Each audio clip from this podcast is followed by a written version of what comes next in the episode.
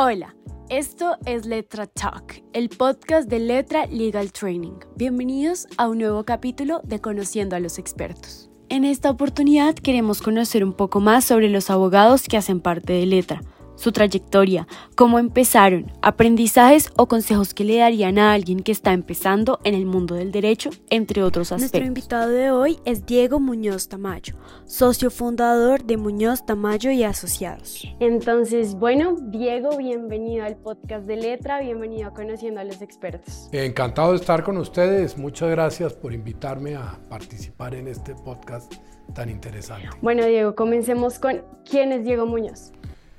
Diego Muñoz Tamayo es un eh, abogado que lleva ya treinta y tantos, casi cuarenta años en el ejercicio de la profesión eh, y un colombiano que trata de trabajar por su país y generar empleo y hacer empresa y tratar de ser cada día mejor.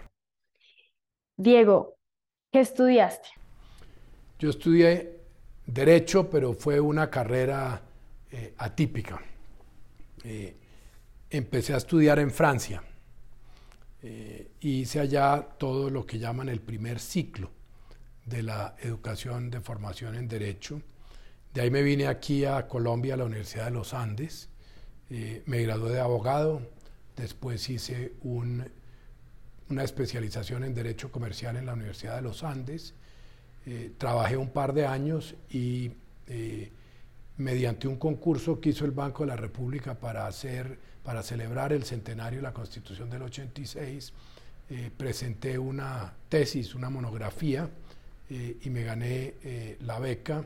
Eso me permitió ir a estudiar Derecho Financiero Internacional en Londres y luego hacer un posgrado en la Universidad de Oxford en Políticas Públicas de Inversión, Endeudamiento Externo y Comercio Internacional. Esa fue, digamos, mi formación básica, pero pues la acompañé también de profundizaciones en temas de administración, de finanzas eh, y mucha, mucho curso electivo en humanidades.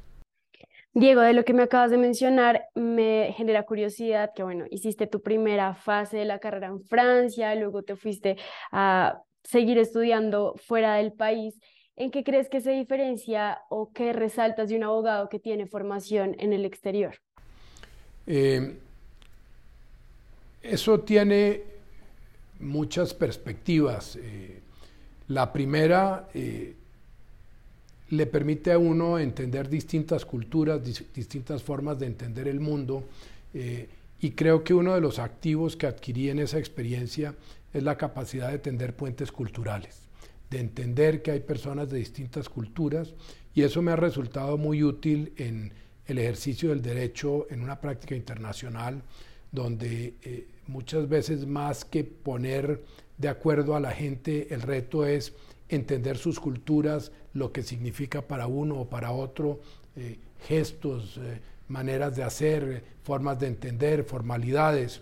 y ese creo que ha sido un activo importante de esa experiencia también me quedó una capacidad de hablar idiomas, de eh, tener un inglés que creo que ha sido un factor diferenciador grande en el desarrollo de mi carrera, de hablar francés, de hablar alemán, eh, y eso también eh, marca la manera de pensar el proceso lógico, el pensamiento crítico, de manera que creo que esa fue una experiencia muy positiva, para mí interesantísima, eh, la considero un privilegio y creo que ha marcado eh, claramente mi vida personal y profesional. Diego, ¿y cómo decidiste irte a estudiar a Francia? ¿Por qué elegiste la carrera de Derecho y por qué allá? Eh, es más una historia familiar. Yo estaba estudiando en Estados Unidos en un internado. iba en principio a ser médico.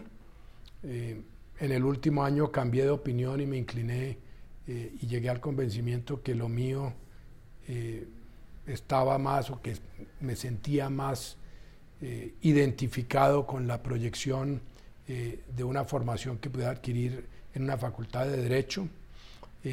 y entonces, a raíz de eso, como Derecho se en Colombia, me devolví de Estados Unidos, validé mi bachillerato, terminé bachillerato aquí y cuando estaba terminando mi familia se fue a vivir a Francia. Entonces fue un accidente afortunado, pero accidente no planeado, familiar, eh, y por eso terminé en Francia. La idea era estar allá un año, aprender francés y luego volver aquí a la universidad, pero terminé quedándome cuatro años aprendiendo francés y desde luego haciendo el primer ciclo de la carrera de Derecho, cuando ya pensé que era el momento de regresar eh, a Colombia. Diego, ¿y mientras estuviste en la carrera, en algún momento pensaste en que no era lo tuyo? ¿Tuviste crisis de carrera o no? Pues crisis de carrera como tal no diría que tuve. Lo que es curioso es, realmente nunca, nunca pensé que fuera a ser un abogado en ejercicio. Eh, yo estudié Derecho como una formación general, le metí eh, muchos cursos de administración, de finanzas, de mercadeo, con la idea de que estaba adquiriendo unas herramientas y unos instrumentos para desenvolverme en el mundo de los negocios, en la banca, en comercio internacional, en fin, en distintas cosas.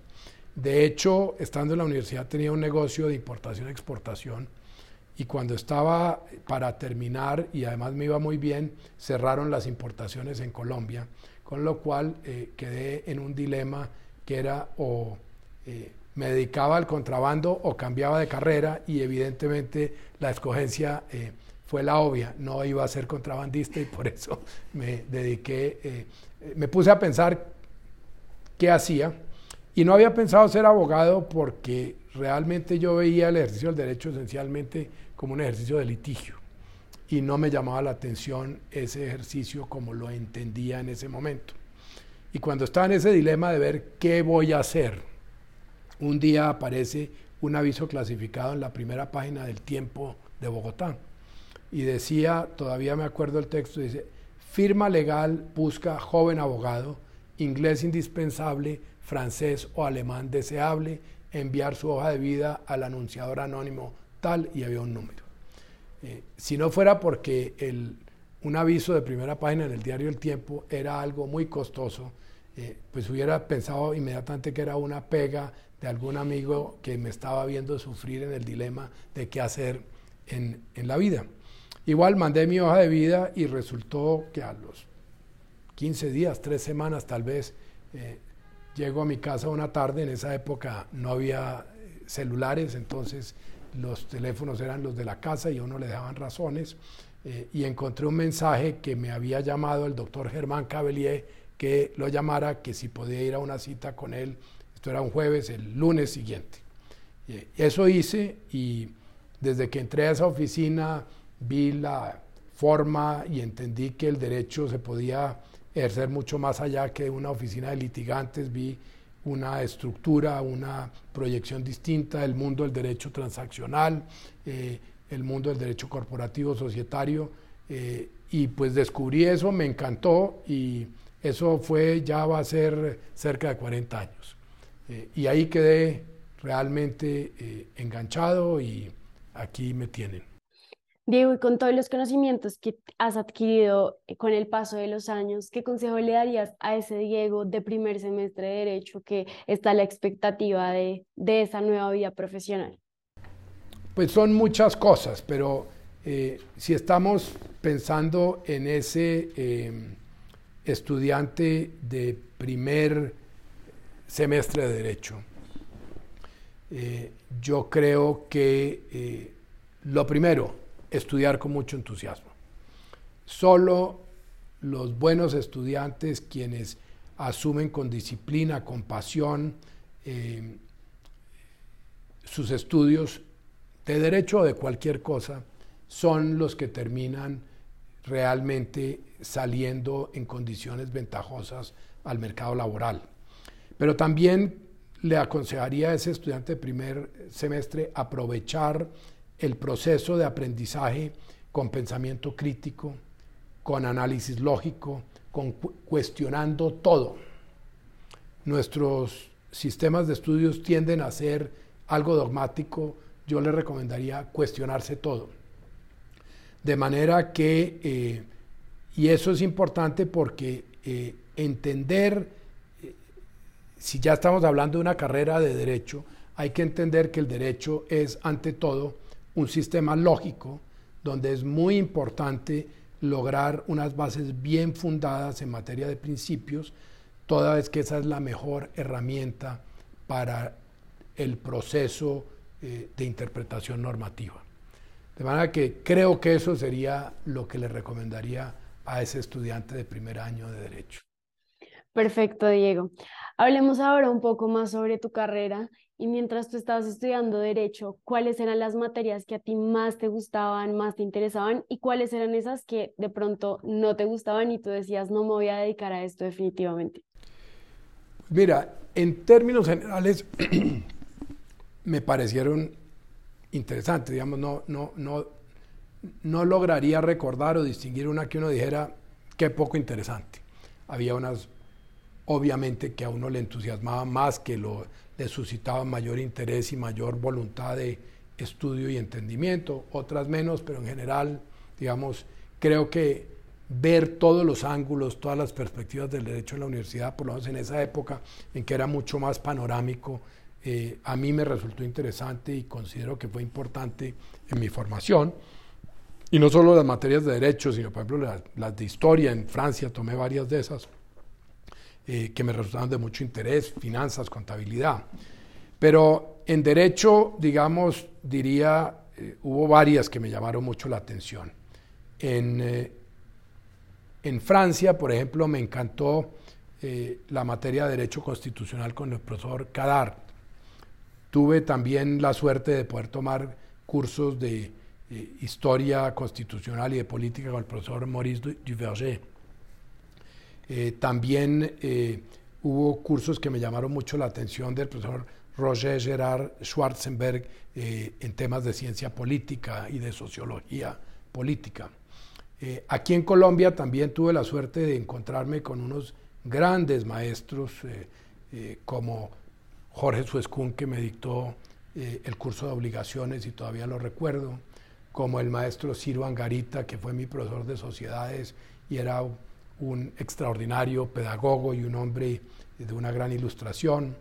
Eh, recuerdo también como uno de los cursos de mucho interés, los cursos de Derecho Internacional Privado del profesor Eduardo Álvarez, eh, que fue toda una eminencia. Eh, el curso de títulos valores con el doctor Gilberto Peña Castrillón, y uno que también recuerdo con mucho interés y mucho cariño fue el de comercio internacional que me dictó el profesor Cristian Mosquera. Todos ellos eh, fueron excelentes profesores y yo diría que más que gustarme la materia o, eh, el tema, creo que tuve la suerte de contar con esos grandes profesores que entendían que la mayor virtud de un maestro es suscitar en el estudiante interés y curiosidad por la materia. Eh, y desde luego también en Inglaterra tuve maestros que me influyeron mucho, por ejemplo el profesor Ravi Tenekun en Derecho Financiero Internacional, eh, la profesora Susan Strange en Sistemas Económicos Internacionales, eh, después la doctora, la profesora Rosemary Thorpe en temas de economía en Oxford. por supuesto, ahí mismo, eh, el gran colombianista Malcolm Dees, quien me orientó y me despertó el interés por conocer los procesos históricos y políticos de América Latina. De manera que eh, siento que eh, tuve la suerte de encontrarme con maestros extraordinarios que me imbuyeron el sentido del gusto por las materias y si uno le suscitan ese interés, le suscitan esa curiosidad, pues uno estudia con mucho mayor gusto y disciplina. Perfecto, Diego. Bueno, y a ese estudiante recién graduado que tiene ese miedo de enfrentarse a la vida profesional, ¿qué consejo le darías? Bueno, lo primero, que analice y defina muy bien cuáles son sus intereses, que explore distintas alternativas, que no se case en caminos eh, unidimensionales rápidamente, que explore, que mire, que descubra, que analice eh, y que trate de encontrar eh, en esas distintas alternativas, trate de identificar el campo o la disciplina que lo apasione lo más pronto posible. porque uno solo va a ser un profesional exitoso si tiene la suerte de encontrar una carrera, una disciplina que le suscite pasión. Una pasión que lo haga sentir a gusto para levantarse todos los días a ir a trabajar. Si uno no siente eso, de golpe está en el lugar equivocado.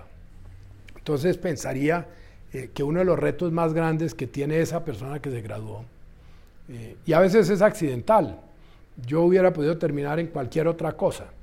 Por ese aviso que les cuento, terminé el ejercicio del derecho y tuve la suerte de encontrarme con algo que me enganchó, que me apasionó y que pues se convirtió en mi proyección de vida y mi proyección de vida profesional. Eh, de manera que muchas veces uno tiene planes cuando sale de la universidad que de golpe no corresponden a la vida. Lo mismo con la especialización profesional. Eh, uno en últimas no se especializa en lo que uno quiere, sino en lo que los clientes quieren. Y los clientes son accidentes de la vida. Eh, por ejemplo, cuando yo me gradué de la universidad, la palabra privatizaciones no existía. Me fui a estudiar Inglaterra y fue en los años 80 que coincidió con el gobierno de la señora Thatcher y era un tema en boga. Y luego llegué a empezar a trabajar aquí a puros fines de los 80, principios de los 90, eh, y ese era un tema de moda eh, y tuve la suerte de estar preparado para eso. Eh, y, hay quienes dicen que la suerte es la confluencia de la oportunidad y la preparación. Y pude aprovechar eso y ese fue como el camino de despegue de mi ejercicio en la firma y eso de ahí pues evolucionó, la privatización es la forma probablemente más elaborada y sofisticada de fusiones y adquisiciones, es un ejercicio mucho más amplio y transversal que la, que, la fusión y adquisición como tal, porque no solo es el tema eh, de derecho comercial y civil, sino también tiene ángulos de derecho eh, público, bien sea constitucional, administrativo, tiene todo el tema de los desafíos y los, eh, digamos, los cuestionamientos, las acciones judiciales que se pueden iniciar. De manera que tiene el tema de mercado de valores en ciertos casos. Es, es un ejercicio eh, muy amplio y muy universal, transversal en disciplinas eh, y pues eh, me dio para eso y eso nos proyectó como firma no solo en fusiones y adquisiciones, en estructuración de proyectos, en temas regulatorios, en fin, toda una serie de cosas y pues fue marcando el camino y la trayectoria. Diego, ahora que hablas de elegir una disciplina que me genere pasión, me causa curiosidad saber cómo decidiste emprender tu firma, cómo fue para ti tomar la decisión de crear una firma en un mundo tan competitivo como es el legal. Yo creo que ahí había dos factores. El primero, una vocación natural. Cuando te decía que había estudiado derecho, eh, no pensando en ser abogado, eh, mi idea era emprender. Siempre tuve la idea de tener mi propio negocio o iniciar un negocio. ¿Cuál no lo sabía? Pues había iniciado uno de comercio internacional que, como les digo, se me frustró por eh, una coyuntura de dificultad cambiaria en Colombia en principios de los años 80 en el gobierno de Betancourt, donde restringieron el uso de divisas y cerraron las importaciones eh, ante una crisis cambiaria muy severa que enfrentaba el país. Eh, pero luego el segundo factor es cuando yo regresé y ya había visto que me encantaba el ejercicio del derecho, eh, busqué, me puse a analizar y realmente en ese momento las firmas de abogados eran todas ejercicios cerrados esencialmente de familia. Eh, y no, digamos, en ese momento no había ninguna que fuera verdaderamente abierta, eso pasó unos años después y creo que ahí hubo un elemento fundamental que fue la apertura económica de los 90. Eso cambió el ejercicio del derecho, abrió toda una serie de nuevas disciplinas, de entrada permitió la prestación de los servicios públicos por parte de agentes privados, permitió, pues creó todo el sistema privado eh, de aportes pensionales, con lo cual pues se construyó un stock de ahorro fenomenal que dio para dinamizar un montón de cosas, entre otras los mercados de deuda, el mercado de capitales. Se, eh, se abrió la economía, llegó mucha más inversión extranjera, se liberaron las formas de trabajar. Cuando yo empecé a trabajar en el área corporativa, uno de los trabajos que más tomaba tiempo era obtener autorizaciones de inversión extranjera. Y obtener una autorización de, era armar un expediente de 20, 30 centímetros de alto, con toda clase de justificaciones eh, para írselo a presentar a la Oficina de Inversión Extranjera en el Departamento Nacional de Planeación, donde hubo eh, una persona, el doctor Freddy Castaño Rojas, que fue el zar de eso por años. Eh, y en últimas era él y unas pocas personas quienes, como en los circos romanos, levantaban el dedo o lo indicaban para abajo para decidir si había derecho a una inversión extranjera o no. Igual sucedía, por ejemplo, con todo el tema de regalías.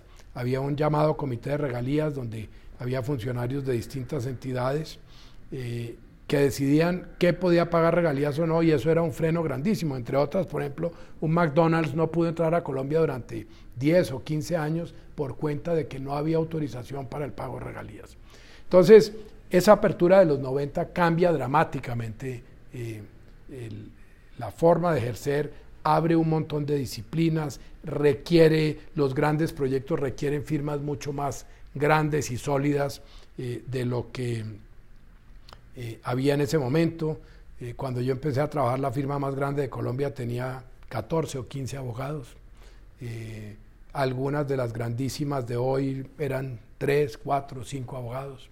De manera que ahí hubo un cambio dramático que yo se lo atribuyo a, la apertura económica eh, y eso permitió pues interactuar en forma mucho más allá de lo que era la eh, interacción restringida con firmas del exterior que se circunscribía a unos casos de inversión extranjera, eh, a algo de temas de regalías y esencialmente a propiedad intelectual.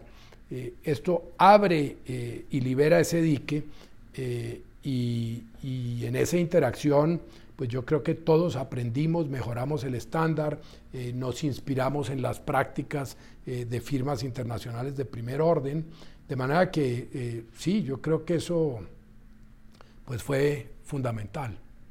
Diego, mm, de lo que me dijiste, quedé con la idea de que, bueno, primero tenías un negocio, se frustró tu negocio, ahora tú tienes tu propio negocio. ¿Cómo se manejan las crisis de una manera en que se pueda sacar provecho? Pues a ver, eh, en el largo plazo todo negocio tiene momentos buenos, malos, irregulares. Eh, y hay que perseverar. La suerte de eh, un negocio exitoso en cualquier ámbito del mundo económico es foco, perseverancia, disciplina, visión clara.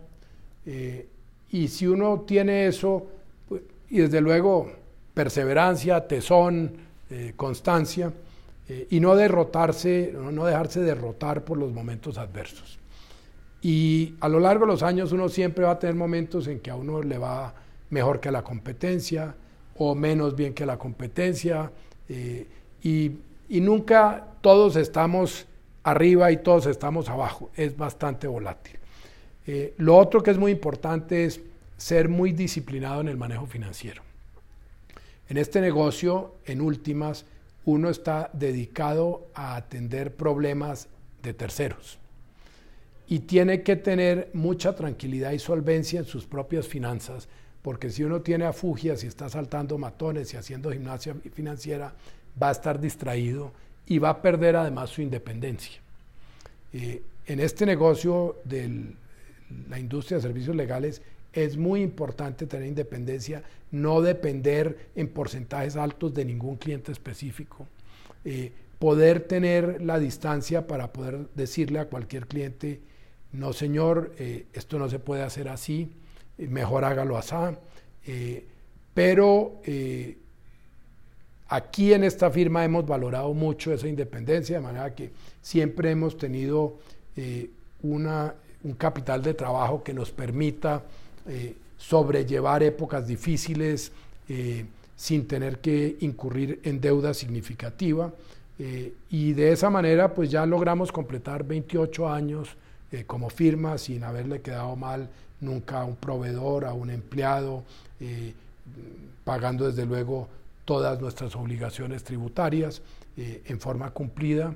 y eso pues es un ejercicio que requiere disciplina, orden y mucha tranquilidad de espíritu. Diego, ¿y en tu firma qué buscan para contratar? Para contratar abogados. Abogados, sí. Bueno, eh, muchas cosas. Eh, ese es un proceso complejo y cada día se hace más eh, complejo. Mm, lo primero que buscamos, diría yo, es una muy buena formación jurídica. Eh, pero no solo una buena formación jurídica, personas con ganas de aprender, de surgir, que tengan un excelente inglés y todavía mejor si hay otro idioma, eh, pero por lo menos un inglés básico de muy buena calidad, tanto en expresión oral como en expresión escrita. Buscamos personas con buenas capacidades interpersonales, eh, pues consideramos que esas capacidades interpersonales son críticas para la interacción no solo con los compañeros de trabajo, con los colegas, con los clientes, y en última son la base de las relaciones comerciales, eh, pero sobre todo yo diría también, eh, fuera de todo lo anterior, que sean buenas personas. Una buena persona se forma, una buena persona tiene capacidad de interrelacionarse bien, una buena persona es correcta, una buena persona entiende eh, que hay unas responsabilidades y unos deberes que hay que cumplir. De manera que diría eso en síntesis. Eh, hoy en día es muy importante la parte de relacionamiento también porque construcción de clientes y de un portafolio de clientes es un proceso de construcción de confianza. Eh, y puede haber abogados extraordinarios, eh, extremadamente versados, totalmente ilustrados, los mayores expertos, pero si no logran desarrollar esa empatía con sus clientes y clientes potenciales, pues probablemente seguirán siendo unos grandes jurisconsultos, pero no habrá una correlación entre esa ese gran conocimiento, esa erudición jurídica con su éxito comercial. Diego, em, ¿cuál es tu mayor virtud como abogado? Mi mayor virtud como abogado, bueno, primero, eh, no, no, me gusta eh, hablar eh, de mí y creo que las virtudes que uno tiene, no es uno el llamado a, a ponerlas en la palestra, sino deben ser terceros. Pero si me preguntaras a qué atribuyo lo que he logrado, diría primero a un esfuerzo y una disciplina de trabajo muy grande, a perseverancia, a eso que llamábamos en esta firma orden, rigor y método, eh, y, y mucho esfuerzo y constancia. De manera que eso, y desde luego un gusto y una pasión por lo que hago. Uno nunca puede eh, alcanzar niveles eh, de satisfacción y de éxito en un desarrollo profesional si no tiene una verdadera pasión por lo que hace, si no se levanta con gusto a trabajar todos los días. Diego, ¿en qué consiste el orden, el rigor y el método? Lo que dicen sus palabras.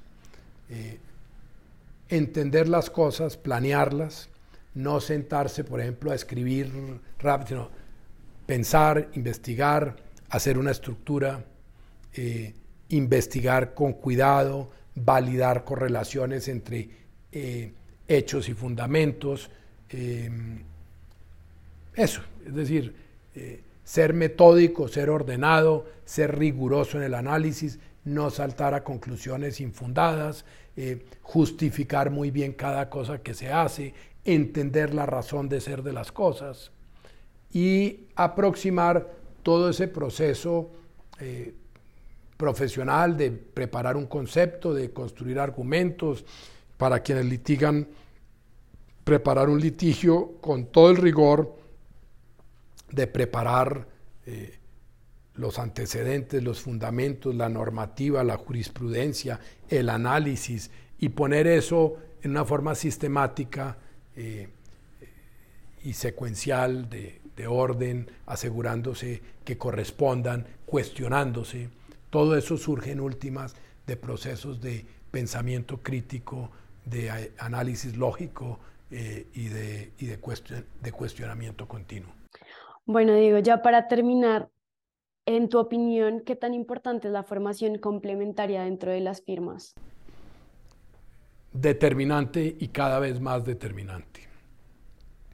Yo pensaría que el reto que tienen los abogados del futuro eh, es entender la evolución que está viviendo el mundo en toda clase de facetas. Uno, la gran revolución digital, la revolución tecnológica que vivimos. La aparición de instrumentos como la inteligencia artificial y la artificialidad en general. La aceleración de los procesos. Y al mismo tiempo la abundancia de conocimiento, de, hechos. De manera que eh, hoy en día, en el futuro, un abogado que no tenga versación, competencia, alfabetización digital, va a ser como aquel que no sabía leer hace 150 años o 100 años. Eh, va a estar rezagado por el ritmo y el desarrollo de la profesión. Eh, por otro lado, eh, pues toda esa revolución tecnológica implica grandes costos de capital de inversión para estar al día, con lo cual el ejercicio del abogado individual ya no va a ser tan fácil como era hasta ahora. Pero en últimas, la gran evolución que van a tener que vivir y parte del rezago eh, que existe hoy entre la vida real, la práctica del ejercicio y la formación en las universidades es ese. Eh, aquí todavía formamos lo que se llamaba el abogado en forma de I, es decir, un conocimiento y una experiencia profunda en una disciplina específica del derecho. Pero era solo esa versación, ese conocimiento, esa ilustración en temas muy específicos.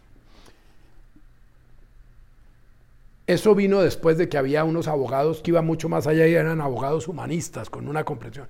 El mundo de, este, de esta especialización que vivimos en los últimos 30 o 40 años llevó a la formación de esos abogados I, en forma de I.